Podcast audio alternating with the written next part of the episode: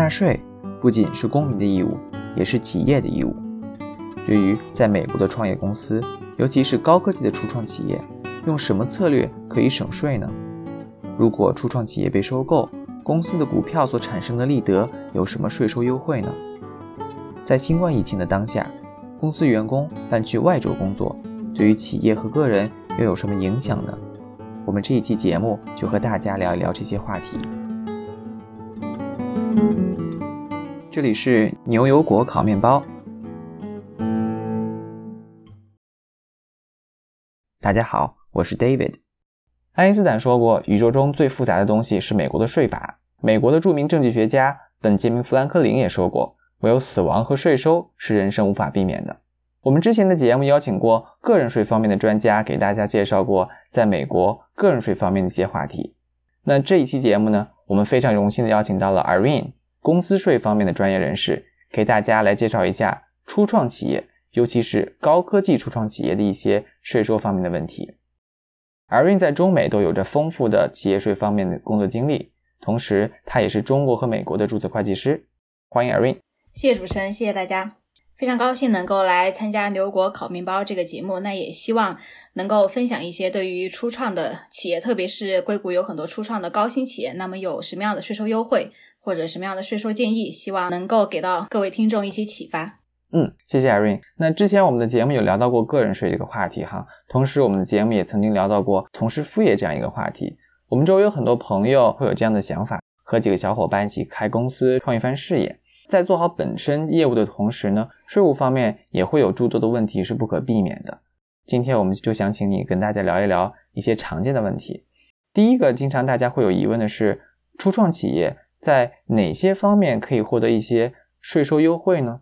对，这个也是很多朋友们第一个要问我的问题，因为大家都想说我能够怎么样的省税。那么对于初创企业、呃小企业，从联邦层面或者说地方层面，州政府啊或者地方政府，它都会有多种多样的不同类型的一个税收优惠。那么今天呢，想给大家介绍一个对于初创的高新企业，根据我个人的经验，那么它都是可以享受到的一个税收优惠。嗯，主要今天跟大家讨论的一点是，对于我高新企业具有税法上合规的一个研发活动，那么我有合规的研发费用，这样我会每年在报税的时候可以会计算一个我的一个研发的 credit。对于这个 credit，我怎么样来更好的一个使用它，来节省企业的一个现金流？我就想问一下，什么是 credit 呢？在税务当中，这个 credit 是一个什么样的含义？税务上可能大家比较容易混淆的是，有一个叫 credit，还有一个叫 deduction。就是扣除，那么扣除的意思是说，我在我计算我的应纳税所得额之前，我可以扣除多少多少费用，然后应纳税所得额就是你最后用来乘以你适用税率的那一个金额。比如说现在的美国税率是百分之二十一，那么通常我们讲的扣除的话，比如说你扣除了一百万的费用，那么对于企业实际税负上的节省是一百乘以百分之二十一。就是二十一万，嗯，那么对于 credit 的话，是相当于来说是更加优惠的一个东西。它是在你计算了你当年应该付多少企业所得税的情况下，就是已经乘以了税率的情况下，那么如果你有这个 credit，你可以就是不管有多少，比如说你有一万块钱，你是可以直接抵扣一万块钱你的税负的，相当于它是百分之百可以降低一个企业的税负。所以这个 credit 是不是就可以说它是一个抵扣的一个额度？对，我觉得抵扣这个翻译的很准确。就是你可以来抵扣你实际应该付的一个所得税。嗯，credit 一般的一个使用方法就是说，如果我企业有所得税，那么我就可以用这个 credit 来直接抵扣我的所得税。如果我企业当期没有所得税，或者说我抵扣了以后我还剩余有多余的 credit，那么我可以结转到以后年度去抵减以后年度的所得税。哎，这里的结转是什么意思？就是比如说你今年有一万块钱，如果你没有所得税，那么你可以在第二年，就是你可以递延到第二年。你去抵减第二年的一个所得税，它是可以，就是说顺延到后面往后的年份的，是这样一个。对，就是你今年没用完，你就把它相当于你说的顺延，或者说他说的结转，或者说英文叫 carry over，就是你把它挪到以后年度来用。但它这个有一个限制，就你往以后到底可以结转多少年？联邦层面的要求是只有二十年的一个期限，这个是一般的使用啊。因为我们今天要讲的一个税收上的优惠是对于。初创的高新企业，那么很常见的一个情况是，高新企业最开始的若干年，其实我都是投入了大量的研发费用，然后我在研发一个产品，但是产品还没有上市，前面的几年的话都有一个很大的亏损。那么这样的一个情况就是说，虽然说我有研发的 credit，我可以来抵扣我的所得税，但是我那几年其实是没有所得税的。那么一种情况呢，我就是把它结转到以后年度，当我以后有所得税的时候，然后再来使用这个 credit。接下来要讲的优惠呢，就是说你怎么样在你亏损的时候，能够尽快的把这一部分 credit 来变现，就是说用这个 credit 来支付企业其他的一个税务费用。这边讲到的就是一个英文上叫 payroll tax，我觉得国内的听众可以理解成为我们的五险一金、社保这样一个概念。它的意思就是说，虽然说我没有所得税的费用，但是只要我企业有雇佣员工，有给他支付工资薪金，那么就一定有这个社保五险一金的支出。那么我可以选择我使用我的一个研发的 credit 来支付我。以后的一个工资薪金啊、税保的一个费用，这样就可以相当于是提前的变现。因为 credit 对于企业来讲，其实就相当于现金，因为你可以直接抵扣你的税费，只是说你现在还不能用。那么这个优惠政策就是说，给你一个提前使用它的一个机会。当然了，它也是有一些限制条件的，对于哪些企业可以用，然后可以用多少，都是有条件的。我这里想去问一下，什么才算是对一个企业来说的 payroll tax 呢？payroll tax 在英文中就是我们的。Social Security Tax 跟 Medicare Tax 就是中文可能对应的有点像社保，就是你可以在你 W two 上，你可以看到每年可以看到你支付了多少 Social Security，多少 Medicare。那么那个税呢，它是有一个比例，按照你工资总收入的计算的一个比例，然后这个税负是雇主跟员工一半一半的。对于员工来讲，你就是在。年终申报个人所得税的时候是税前扣除的，那么对于雇主来讲，这个就是他的一个 payroll tax 的一个费用，都是百分之五十，百分之五十吗？这个费用是员工跟公司各承担百分之五十。这个是给联邦还是给州的呢？嗯，给联邦的。需要满足什么样的条件才能够通过研发 credit 去抵扣这个 payroll tax 呢？嗯，这边呢，它主要是针对一些合规的小企业。有两方面的要求，一个是五百万，一个是五年。那么五百万的意思就是说，你在申请要使用这个 credit，比如说你在报二零二零年的税，然后你二零二零年当年的一个总收入低于五百万，然后它的总收入不仅包含了你销售产品的收入，比如说你正常的主营业务的收入，销售产品、提供服务，同时也包括了你一些利息的收入，它是一个总的收入的概念，要低于五百万啊。另外一个五年的概念就是说，你在申请你要使用这个。研发的 credit 去支付你的 payroll tax 的时候，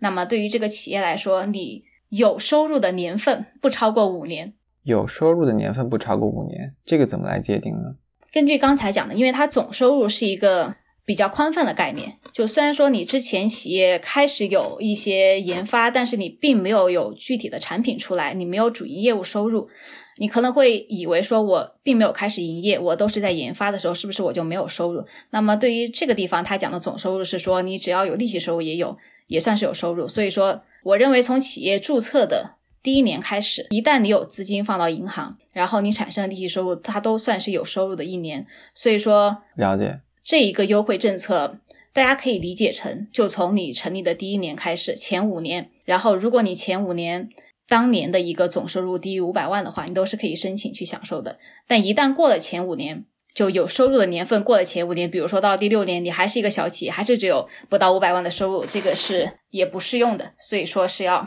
尽快，越早越好。了解。所以你投资人投了一些钱，这个钱放在银行里，它用来支出。呃，这个公司的所有的一些费用，当然不是说所有这个投资人的钱都一下子花完了，他在银行里面所产生的一些利息也会被纳入到公司的收入当中来。所以你给到建议就是越早使用这个 R&D credit 去抵付这个 payroll tax 越好。是的。那通过这个 R&D credit 最多可以抵扣多少的 payroll tax 呢？对于这个的话，税上会有一个限制，那么它是根据你当年产生的研发的一个 credit。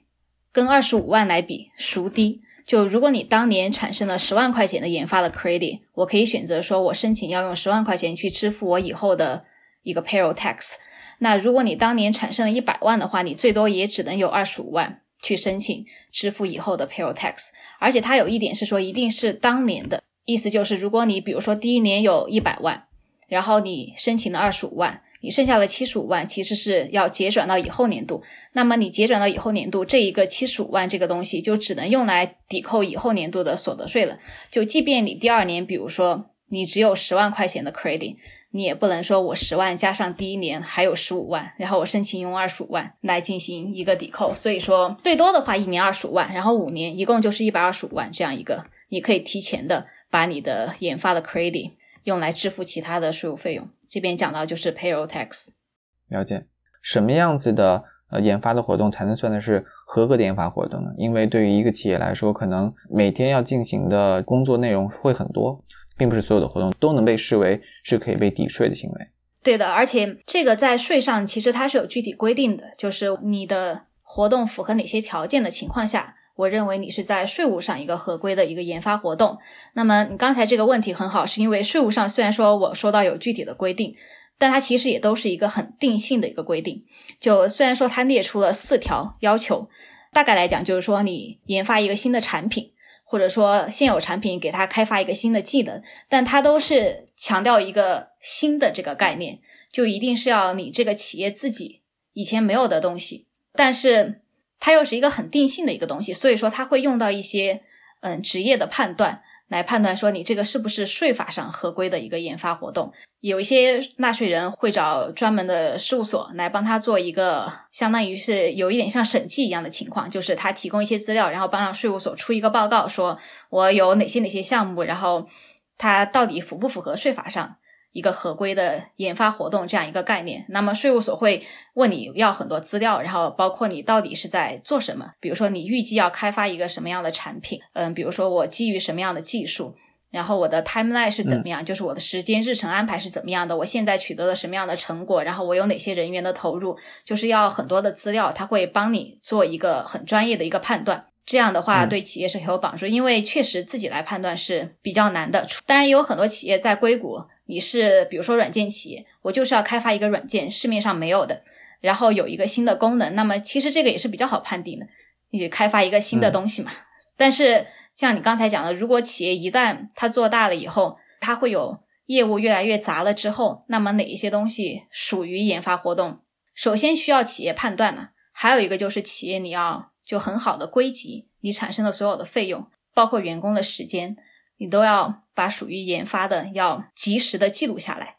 然后有一个很好的一个文档的整理。那你刚才提到这个不一定非要是前所未有的，啊只要对于本身这个企业而言是新的就可以了。同时，这个新的界定并不是一个非常可量化的一个标准，就是说它需要比较主观，只是定性方面的一些要求，是不是？就比如企业 A 它想开发一款聊天软件，但是这个聊天软件企业 B 已经做过了。但是对于企业 A 来说，这个聊天软件是新的，所以这个就算是一个研发活动。对，不一定要说是全世界都没有见过的一个那么新的一个东西。OK，那对于软件行业来说，已经有的一个产品线，比如说修了一个 bug，这种行为应该不算是企业的研发行为，对不对？这个我认为是不算的，因为你已经有了产品线，它所有的功能。是没有改变的，你只是说它运行当中出现了一些问题，然后你加个补丁，让它可以正常的运行。那么这个我觉得是不算了解。那如果说我们写了一些软件，对于已有的这个功能没有和改变，但只不过它的性能得到了很大的提升，这样会算作是这种研发活动？对，这个是很好的一点，因为它确实有提到，如果你对它的性能或者质量有一个很大的提升，那么算是研发。但是呢？就你提升多大算是一个很大的提升？嗯，比如说我时间节省了百分之五十算大，还是说我熬到百分之八十，或者说百分之二十就算大了？这个当然是越大越好。就你越大的话，你更加笃定的说我这个是一个研发，更加有底气，不会被 IRS 查。对他之后查起来的话，你也是像你说的更加有底气。嗯。所以说到头来，这个也没有一个明确的一个数字，说提高十倍、五倍，还是说百分之五十、百分之八十这样一个。对，这个需要有一个职业判断，而且呃，为什么要找到专业的事务所呢？是说他可能之前会遇到有一些相同的案例，或者说他有之前有客户被联邦税务所查到了，然后他们在沟通的过程中，那么他认可的一个很相似的一个案例，比如只是提高性能，那么他们认可的提高了百分之多少，他们就认了。那这样的话是他有这种经验。那么是比较好的，而且有没有这种案例直接放出来，可能你也可以找得到。所以说，找一个经验比较丰富的事务所，他遇到的案例比较多，就会比较好的帮助你来判断到底属不属于他们税务局认可的一个研发活动。而且这一块确实也是一旦是税务局查到你的话，就算是一些就很大型的公司是找专业事务所做的，然后他都会质疑你那个数据到底是不是正确的，然后他会自己帮你算一套，基本上也会比你那个小的。就比如说你报一百万，他说不行，只有八十万，这个是就是经常会发生的。了解。那你刚才提到了公司，它也得需要有比较详细的文档记录，向税务局申报。那也就意味着从公司层面并不能呃所谓的胡报乱报，说公司到底花了多长时间在。这个数据研发在这个新产品的研发方面，对不对？那呃，一般是通过什么样子的一个形式，能够让税务局去了解，呃，花在产品研发方面的这个费用，或者说他们的时间，或者说金钱成本是多少呢？首先，企业要做好一个归档。那么从财务上来讲的话，最好是你在记录那些费用的时候，你有单独的一个项目，就是把所有研发相关的都单独的归集起来，就是。不要跟其他的记在一起，包括工资薪金，哪些属于研发的，你就记在研发下面，就是相当于有个单独的记账。嗯，其他的层面来讲，包括刚才讲到工资薪金，你怎么样来划分？那你需要有具体，比如说你有一个时间一个记录的系统，包括每一个员工他投入到研发上的时间是多少。然后这个需要有一个很成熟的系统作为你的佐证，说我怎么样来分配员工的时间，他的工资薪金，比如说百分之五十到了研发，那我这个百分之五十是怎么来的？是根据他每天每天填的那个时间来的。而且这个系统，所谓成熟的系统要有一定的审阅的机制，也就是说避免那种员工乱填乱报的情况。嗯，而且在记录费用的时候，其实。你也需要有留好最基础的一些凭证，包括你这个费用到底是一个什么样的费用，然后比如说相关的合同啊之类的，能够证明你这个确实是用到研发的一套的材料。所以你说的这个系统需要满足以下几几种特质吧？一种是方便员工对于每天的这种活动的一个记录功能，就是它可能会需要有很详细的这些呃分门别类的活动的分类，比如说呃对于一个程序员来说，他每天花多长时间。用来了写新的程序，用来修以前的 bug，用来提升啊系统的性能，还是用来开会，用来写文档，用来做这个系统设计。同时，呃，你说到就是说还需要有一个比较好的审阅机制，比如说这个能够尽量避免员工随便填，是吧？随便填这样一个时间，然后可能需要这个他的领导的这样的一个同意。那最后还需要。比较好的一个对于过去的记录的一个回顾功能，就是说它需要把这些所有的这个过去的时间，比如说存在一个数据库里面，或者说存在一个比较好存储的一个空间，这样方便以后的这种审计。是的。那我们接下来想问一下，初创企业如果一段时间之后想要转让，那转让持有公司原始发行股或者是股票所产生的资本利得，会有什么样子的税收优惠呢？确实是对于这种情况，嗯，在符合一定条件的情况下。那么你的这个资本利得是有一个很大的税收优惠的。总的来讲，就是说，如果你符合了一些条件，你的资本利得至少百分之五十。可以从你的应纳税所得中扣除，最多百分之百都可以扣除。那当然，接下来会具体聊到有什么条件，而且它也有一个最高额的限制，就是如果你真的实在是太大了，超过了，即便百分之百可以扣除，但是超过了它的限额的话，多的那部分还是不能扣的。但是至少百分之百，现在看来是，我觉得对于如果有这种情况的纳税人来讲，是一个非常有吸引力的一个税收优惠政策。那具体是满足什么样子的条件才能够获得这样百分之百的不需要交税的这样一个情况呢？哎，它这个条件呢，首先它是针对一个也是小企业的一个优惠的政策。那具体的条件，我觉得是分三个方面。第一个方面就是说，对于发行股票这个企业本身，你要是合规的小企业，那么它这边合规的小企业，首先你是美国境内的一个企业。然后你是在所得税上你是要交纳所得税的那种企业，然后这些企业，同时你是要符合规定的小企业。那么这个小企业的定义就是你在发行这个股票之前和之后，就前一秒后一秒，你的总资产是低于五千万的，这样的话你就算一个小企业。那么这边我还想到一点是说，它对于这个五千万，其实还有另外一种情况，就是如果你这个企业有其他的关联方，如果你有母公司或者你有其他的一个。姐妹企业就是你们的控制人是一样的，那么这些企业要合并在一起来计算总资产的，也是五千万的一个总资产。所以说，如果有这种情况，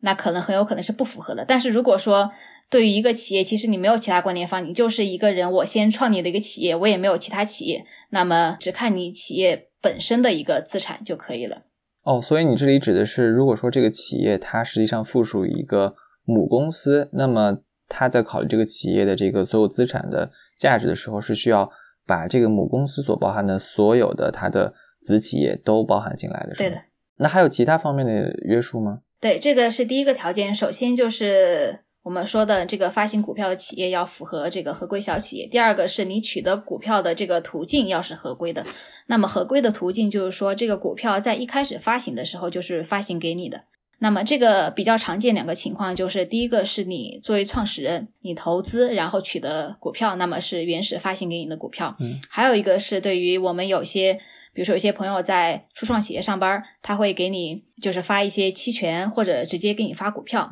那只要这些股票或者期权你行权的时候，你拿到的股票是原始发行给你的股票，而不是从其他的股东那边购买的股票，在这种情况下。是合规的，所以说一定要是原始发行给你的股票，不能存在其他的所谓二级市场交易，你不能从其他的股东那边购买股票，那个是不合规的。了解，这个是第二个条件，就是你是怎么样取得股票，这个途径一定要是合规的。对于这个，我有一个问题哈，那对于比如说像投资人，如果他投资了这个公司的话，那他可能手上也持有一些这个公司的原始股，那这个股部分的话，如果在转让的时候，他需要交税吗？他满足这个所谓的合法合规？获得这个原始股的条件吗？呃，首先这个问题非常好。对于投资人来讲，首先这一个优惠条件，它是对于非企业的股东，也就是说，不管你是创始人，还是你后来投钱的投资人，还是你怎么样，这个股东首先是要非企业的。那么我们这边讲的就是说，是一个自然人的股东。如果你有其他的自然人股东，我只是投资，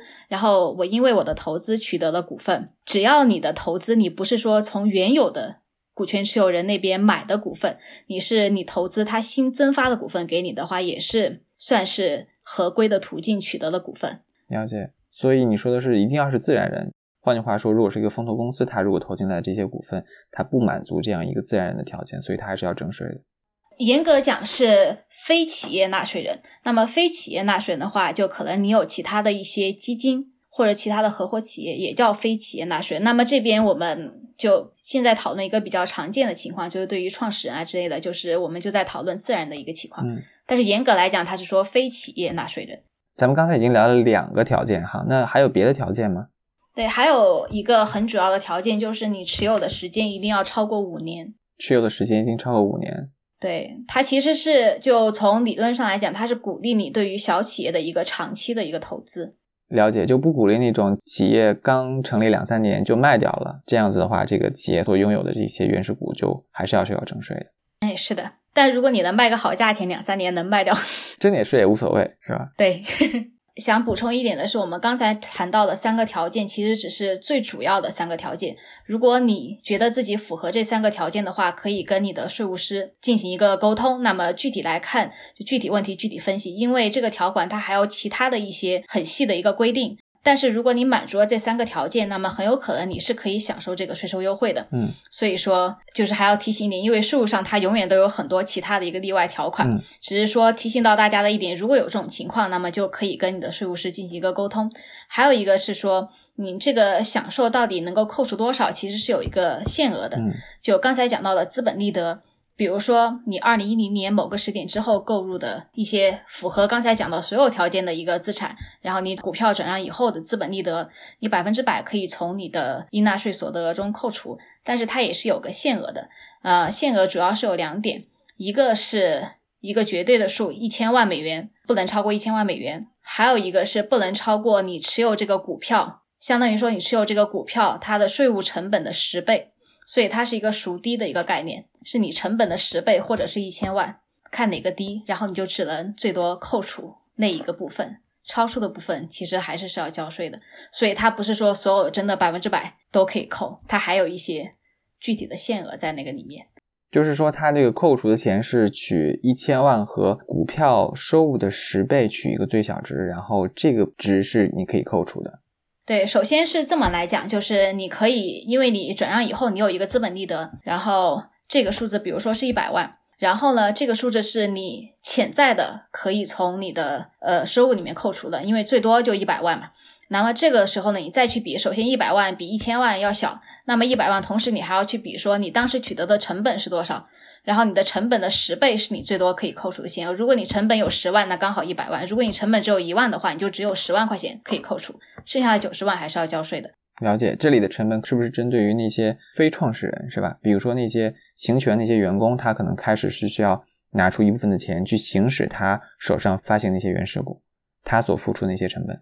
对它这边成本是一个。英文叫 tax basis，就是税务成本。那么这个税务成本，你可以简单来理解，就是你当时取得这个股票的时候，你支付了多少对价。对于创始人来讲，也是有成本的，因为你创始人，比如说我投资了多少钱才拿到多少股份，其实也是有成本的。了解。而且他对于这个成本，你之后，我的印象中你是不能做任何调整的，就是你最初始的一个成本。因为新型冠状病毒导致很多公司都可以允许员工长期在家办公。那基于这样一个情况呢，很多员工就会考虑到搬到其他州去生活，比如说搬离加州这样一个高物价水平的地方。那对于这样子的情况而言的话，企业和员工他在税务方面又有什么样的影响呢？这个确实是会有影响的。那么这边我就假定说，我搬离是永久性的搬离了，比如说永久性的搬离了加州。因为为什么这么说呢？因为现在每一个州都在陆续的出一些政策，对于我因为新冠然后在其他地方办公，它有一些不一样的处理条件。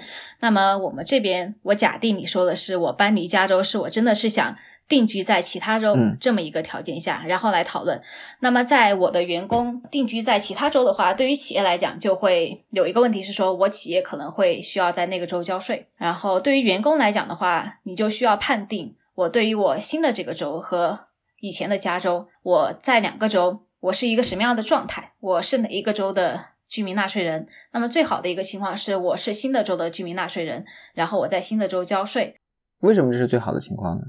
因为居民纳税人和非居民纳税人，他这样一个状态的话，决定了你当地的一个州政府，它可以对你什么样范围内的收入来征税。那么一般来讲，就是如果你是一个州的居民纳税人，那么你所有的收入都应该在那一个州申报纳税。那如果你只是他的非居民纳税人的话，你只需要就来源于那一个州的收入进行纳税。所以说，这个是。很重要的需要提前判定的一个点，嗯，而且这个点也涉及到我到底应该怎么样归集你的收入，就你到底有多少收入给他交税，你应该申报什么样的报表，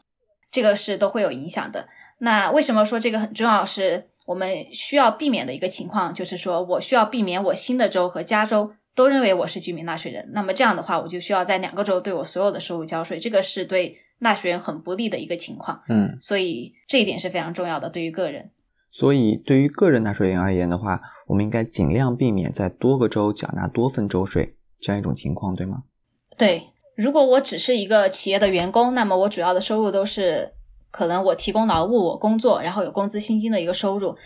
对于加州来讲的话，如果你搬离了加州，你不再是加州的居民纳税人的话，你只是一个非居民纳税人。那刚才讲到，你只需要就来源于加州的收入交税。那如果说我有来源于加州的公司给我支付的工资，这个算不算来源于加州的收入？那么这个根据现行的法律是不算的。所以说，现行的加州法律是说，你在什么地方提供劳务，然后取得的这个收入，那个收入就算是来源于什么地方的收入。所以说，你在其他州工作，然后提供劳务，然后得到的收入，即便是加州的公司支付给你的收入，那其实也不算是来源于加州的收入。所以很大一块，你不是加州的居民纳税人之后，你是不用在加州交税的。其他你还有一些什么利息啊之类的，如果你有加州的银行，那个根据现行的法律也是按照你的居民所在地的。所以说，在这种情况下，对于一般的人，如果你真的是永久性的搬走了，那么你可能你搬走的那一年，你有一部分是加州的居民，你还需要在加州纳税。但是，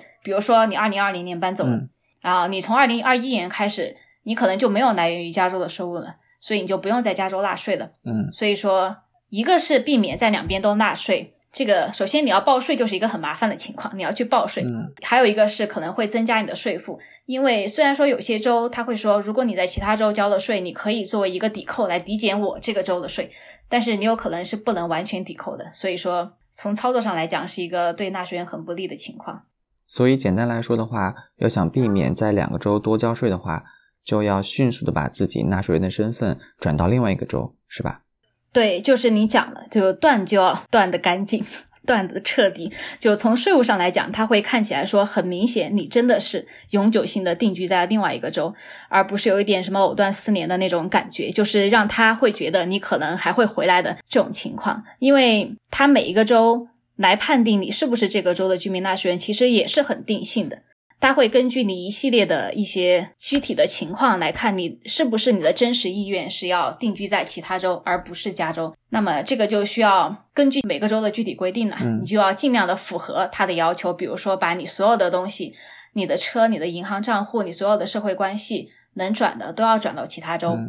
特别是你的配偶跟小孩，如果说。身处两地的话，这个其实是一个很不利的条件，嗯，因为他会说你之后是会回来的，因为这个是很重要的一个关系，可以说是最重要的一个关系，就是你的配偶跟小孩在什么地方，最好大家是一起搬走的，然后搬走了以后，你的车也注册在另外一个州，然后你的驾照也在另外一个州，然后你在另外一个州也注册成为了比如说选民，然后你在另外一个州有自己的医生，然后开了银行账户，然后你所有的通信地址都到了另外一个州，然后你所有的。刚才讲的社会关系，其中包括，比如说你是有职业执照的，然后你的 CPA、你的律师职业执照也在新的州进行了一个注册。那么就是你要让就种种迹象让他也认为你是真的是想 彻底的搬离这个州，不然的话就会出现一些很尴尬的情况，认为你两个州都要问你交税。而且现在有越来越多的案例，他虽然说你当时申报的时候说好的，我不是加州的居民纳税人的。那那是你申报的时候，就像刚才的研发 credit 是你申报的时候自己说了。但是呢，虽然说这个申报表也可以通过，那潜在的风险就是过几年他开始回来查你的时候，他就会让你提供一系列的证明、一系列的说明，然后他可能会有他自己的判断，说我认为你是不是我们这边的居民纳税人。有很多这样的例子。每个州的税务部门原则上就认为，我不要你觉得，我要我觉得。我要我觉得你是真的是很决绝的跟你之前所在的州说拜拜了，而对于个人来而言的话，就是要所谓做到挥挥就把所有的云彩都带走，是吧？不在原来的州留下任何的痕迹。对，了解。我还有个好奇问题，你刚才有提到说，比如说二零二零年疫情开始的时候，并不是在一月份就立刻开始，所以可能到年终的时候，才由于这个疫情的原因，导致一些公司员工会搬到其他州去。那对于这个年终搬到其他州去的情况来说，那这个税是按照比例来区分吗？它不是一个比例的区分，但在具体操作中可能会用到一个比例的概念。但它的一个最基本的一个逻辑是说，当你是这个州的居民纳税人的时候，比如说你二零二零年六月份，比如说六月三十号搬走了，那你前半年是加州的居民纳税人，那你前半年所有的收入产生的所有收入都应该在加州交税。从七月份开始就不是加州的。居民纳税人就只需要就来源于加州的收入交税。刚才讲到你的工资、利息都不算的，所以说大部分人，我们其实很大一部分，如果只是企业员工的话，你的收入其实都可以不用算在加州二零二零年的总的收入里面。但如果你比如说你在加州有房子，然后你租给其他人，这个房租收入是看你这个不动产所在地的，所以那一块其实你是要在加州交税的。所以说，如果你存在这种情况呢，你需要针对你。有的收入的种类，然后一个一个去看，我哪些是算来源于加州的。然后对于我从七月份开始的那个阶段，对于只包括来源于加州的收入，然后在加州交税。了解。所以对于普通的这种工资收入来说的话，它还是按照比例的，对吧？Yeah，如果你没有变的话，是按照比例的。了解。假设我就也没有涨工资，也没有怎么样，大概是比例。而且对于你搬入的那个新的州，就刚好反过来，但。概念是一样的，就是你前半年只用你有来源于那个州的收入才包括进去。那从七月份开始，就是你所有的收入都要在那个州交税。就大部分州是这么规定，但是可能有一些州对于你哪些收入是来源于这个州的收入会有不一样的规定，所以这个要看到每一个州具体的它的要求。了解。那我们刚才聊到大部分都是从员工的角度，如果搬到其他州需要怎么样交税这样一个话题。那对于企业来说会有什么样的一个影响呢？嗯，对于企业来讲，刚才我们有提到，如果你有员工搬到其他州，那么很有可能你这个企业需要在那个州进行申报纳税。那么，首先我们这边前提是对一些初创的一些企业，那么这些企业呢，基本上。比如说是加州的企业，可能我最开始其实都是在加州的，我只在加州交税，所以说对于在多个州纳税没有太多的经验。那么在美国每一个州它会有自己的规定，说当你符合什么样的条件的情况下，你就需要在我这个州纳税。具体的条件也是不是完全一致的，但总的来讲就是说他会看你的存在感强不强。如果你在一个州的存在感特别强的话，存在感越强就越有可能在那边交税。而且，那每个州它具体来衡量这个存在感，大概都是三个方面。第一个是你来源于那个州的收入，就你在那个州产生的一些销售收入；第二个就是你有没有人在那个州，你有没有员工在那个州，就是相关的工资薪金的一个支出。第三个点就是你企业在那个州是不是有资产，比如说有办公室，或者说有机器设备、有工厂之类的。那么我们现在作为一个设定，就是说我企业所有的东西都在加州，只是因为我这个人搬到了其他州。那么在这种情况下，让企业产生一个在那个州的纳税义务，就假设没有收入，也没有什么其他的。资产就只有人，嗯，啊，这个其实是为什么要讲到这一点，是因为有人在那边是一个很敏感的一个概念。首先，你有员工在那边，那么你需要在那一个州的地方进行一个登记注册，然后在那一个州缴纳 payroll tax。就刚才我们讲到了，就类似于社保五险一金这个东西是需要在当地缴纳的。所以说，你只要有员工在那边，你就在那边税务局登记过了。他就很容易知道你这个企业有员工在我这里。那么这边很敏感的一点，是因为在加州它是有一个明确的规定，就是说如果你在加州有工资薪金的支出超过了一定的限额，现在好像是六万块钱，六万美元一年，其实是一个很低的一个限额。或者说你超过了一定你总的工资薪金的一定比例百分之二十五，你就需要在加州交税。这个是一个你很清晰可以看到你是不是需要在。加州交税，但是如果是其他州，很多的州是没有一个很明确的一个，比如说一个数字的一个限定的，他会就综合考虑，比如说其中他只说你如果有人在这边，他也并没有说你到底有多少工资薪金，在这种情况下，我们的建议是说你需要在那边交税，因为首先他已经知道你这个企业了，第二个是说，因为人家也明文指出了，如果有人这种情况，你有可能是需要在那边交税的，而且他没有一个明确的一个。限定说，我支出了多少钱？到底十万、二十万、三十万才需要交税？在这种情况下，只要你有，但凡有一点点工资薪金收入，只有一个员工在那个地方，都有可能让当地的税务局之后来找到你说，你应该在我这边交税，但是你之前没有交，就会出现到你要补交以前的，就是补申报，然后还会有一些罚金啊之类的问题。还有一个是想就最后补充一点是说。因为我们今天讲初创企业嘛，初创的高新企业，可能很多企业在讲说，我本来是一个亏损的企业，那么我亏损企业，即便我在其他州我需要申报纳税，那我可能也就是报报税，就可能只是一个报税的一个成本，我雇一个事务所帮我填一个申报表，但实际上的话。你有可能是真实的需要向税务局来交一点税的，可能几百块钱、几千块钱。那么根据每个州不一样，比如说加州的话，它是有最低的一个限额的，就是不管你是不是亏损，你的企业都有每年八百块钱是一定要交的。那么其他也有些州也有一个最低的几百块钱的一个限额，还有一些州它会有其他的税，比如说它会有根据资本来收税，它叫 capital tax，就是说它根据你企业的净资产。它有一个公式，算一个比例，你多少要分配到我这个州，然后它有一个税率，然后要在我这个州交税。还有一些是，如果你有在这个州有产生的一些收入的话，比如说在 New Jersey 跟 New York，然后它会根据你收入的大小，会有一个阶梯性的税率。所以这一些，即便你是真的是亏损，而且有很大的亏损，只要你在其他州产生了一些纳税义务的话，可能或多或少是会有一点税收成本在其他州的，不仅仅是报税的成本。了解，看来这个 COVID-19 对于这个企业的影响不仅仅是让大家在家办公，而且如果员工选择搬去外州的话，可能还会对企业产生一些额外的一些支出方面的费用，尤其是交给税务局的，是不是？对的，我。现在在想，比如说像 Google 啊这些大企业，它本来之前就在很多州交税的，那你怎么搬？其实我本来就在那边交税，可能影响也不大。但对于那些我们说的初创企业的话，可能他之前就只有加州，那之后他员工搬到了好多州，他可能瞬间就要向好多州来申报纳税，这样一个情况提出来，这样一个情况，可能如果有相似的一个案例，你需要跟你的税务师来进行商量，说我是不是有这个纳税的风险？了解。非常感谢 Irene 今天跟我们分享了很多初创的高科技企业在税务方面的知识，以及在当前疫情的大背景下值得关注的一些问题。感谢 Irene 今天做客牛油果烤面包节目，谢谢。谢谢大家。我们的牛油果烤面包可以在各大播客平台以及喜马拉雅收听，欢迎各位听众关注我们的微博、Twitter 以及 Facebook 公共主页。如果您是用喜马拉雅或者小宇宙收听我们节目的，也欢迎您在每期节目下方给我们留言。和我们的主播互动交流。如果您对我们的节目有任何的意见或建议，欢迎发邮件和我们联系。我们的邮件地址是 host at avocado toast dot live，也就是 h o s t at a v o c a d o t o a s t 点 l i v e。感谢您一直以来的收听和支持，我们也希望听到您的声音。